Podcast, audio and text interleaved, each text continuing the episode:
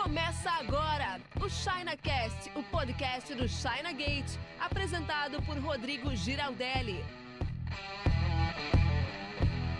Tem uma pergunta curiosa aqui que, vou, que o Jefferson Henrique Camargo fez.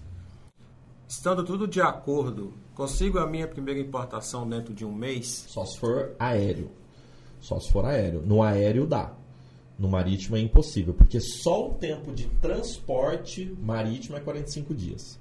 Então, assim, ó, do momento que o navio zarpa do porto até o, navio, até o momento que o navio vai atracar aqui no Porto do Brasil, já dá 40 dias. 38, 37 foi o mais rápido que eu vi. Direct line, né? Mas o normal é 40 a 45 dias. Então só aí já passa de um mês. Agora no aéreo dá. O aéreo, uma importação aérea chega em uma semana.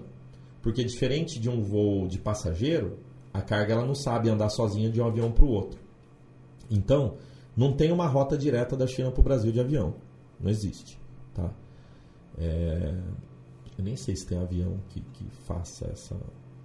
que tem essa capacidade. Deve ter, mas não tem rota. Entendeu? É... Então, a, a carga sai da China, vai para um aeroporto em algum lugar do mundo, que geralmente é numa cidade onde essa companhia aérea que está transportando tem hub. Pode ser em Dubai, pode ser na, no Reino Unido, pode ser no Alasca, se for pela UPS, pode ser em, nos Estados Unidos, né? Companhia americana, FedEx, acho que para em, em Dallas. E, enfim, ela vai para algum lugar do mundo, África do Sul, e depois ela vem para o Brasil.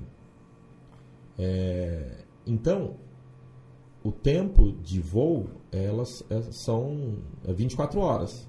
Uma perna de 24 horas, uma perna de, de, de se for no meio do caminho, uma perna de 12, uma perna de 12. Se for Londres, por exemplo, Londres é bem no meio do caminho, 12 com 12. Né? Só que tem que ter um dia para a carga chegar no aeroporto, pegar o avião, ela vai para esse hub, ela é descarregada, pega outra rota, Aí que ela vem, ela chega aqui no, no, Brasil, ela é disponibilizada. Então isso leva aí cinco dias, uma semana. E muitas pessoas não sabem, o desembaraço aduaneiro de uma carga aérea ele é bem mais rápido também do que uma carga marítima. No aéreo tudo é mais rápido, porque é super caro, o espaço é menor, as cargas são menores também. Então, a gente consegue liberar carga no aéreo com 24, 24 é meio difícil, mas dá para liberar com 24 horas, mas é muito normal, 36, 48 horas. Então chega hoje, dá presença de carga hoje e amanhã está retirando.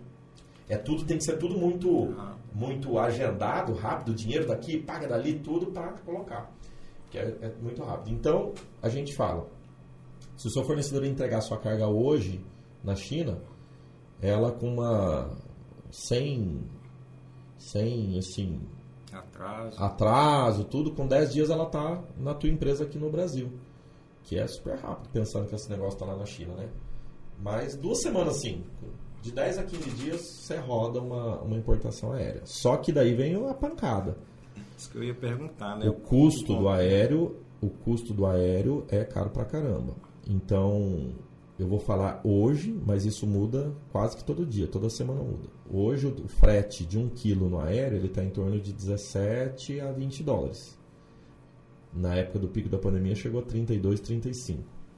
Antes da pandemia era de 7 a 10. Então hoje está três vezes mais caro que os, o período pré-pandemia. Então não sei se esse vídeo fica datado agora, uhum. né?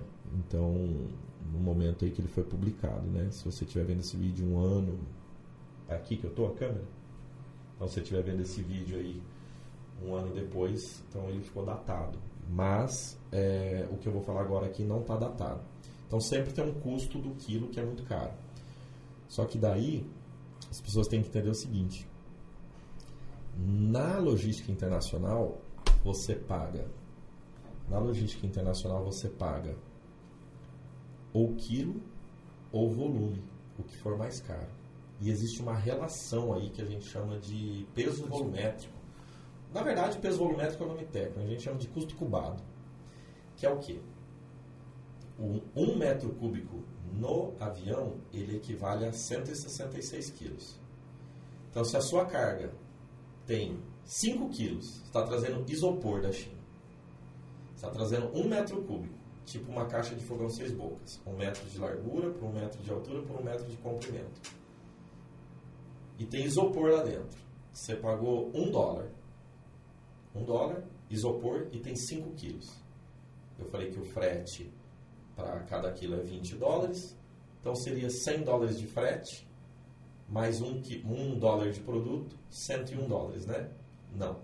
Por quê? Porque um metro cúbico equivale a 166 quilos. Então, se em um metro cúbico tiver até 166 quilos, você paga, por... você paga 166. Se tiver 1 quilo, 2 quilos, 20 quilos, 100 quilos, você paga 166. Se tiver, você está trazendo chumbo ao invés de isopor. Aí, dentro de um metro cúbico, vai ter mil quilos, por exemplo. Eu não sei, mas vamos supor que temos a densidade do chumbo. Uhum. Aí você vai pagar por mil quilos. Você vai pagar por uma tonelada. Então é isso. Bom, dentro de um metro cúbico, então, você vai pagar hoje 3.200 e 3.300 e pouco, né? Quanto que dá? 166 vezes 20 vezes 20 3.320 então hoje se você for trazer isopor 1 dólar custou 1 metro cúbico de isopor pesa 5 quilos. Dentro de um avião 3.320 dólares.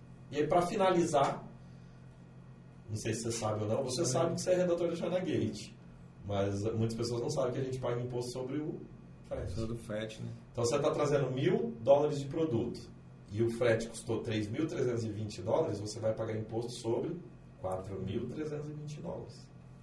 É porrada. Né? Então, aéreo só compensa se for produto de, com margem de lucro boa. É, tem que ver aí também a necessidade da a urgência, né? Que você precisa desse produto aí no aéreo, né? Às vezes você não está com tanta urgência assim, é. dá para fazer o marítimo, né?